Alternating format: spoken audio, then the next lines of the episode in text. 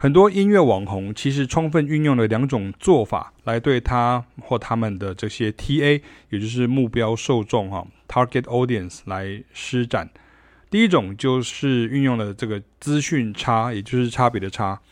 譬如对着古典乐的群众讲一点爵士乐啊，对着科技白痴讲一点录音啊，对五线谱看很慢的大秀视谱演奏，对不懂乐理的讲一点乐理，对文科的讲一点理科的，这样哈。那第二种的这种做法，就是运用了这个 TA 的这个懒惰心理啊，就跟现在大家习惯看懒人包一样啊，只要速成的答案，所以内容创作者自然就不会做太复杂或需要抽丝剥茧的内容。因此，感觉上好像给了答案了，但是却没有给方案了。那其中还要再加上一个神奇调味料啊，就是什么呢？就是让受众啊觉得戳中他们的弱点。那自然了哈，对于这个真正的爵士乐人而言呢，那些内容都很浅哈且片面。那同理可证呢，就真的录音师啦，或者是熟悉五线谱啦，或是乐理熟的啦，或甚至是理科生啊来看，一样都很浅啊且片面了。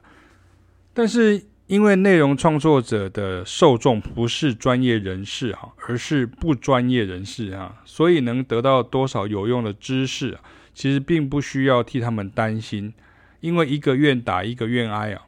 如果你只是想知道片面皮毛，或者是好奇问问的，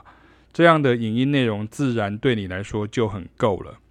所以在流量声量的新时代，这些就跟旧时代的有名一样意思。有名气并不表示是正确的，通常只能当茶余饭后的综艺娱乐节目，遑论流量与声量啊。现在更是演变成有争议也没有关系的状态啊，只要蹭得到、赚得到就好了哈。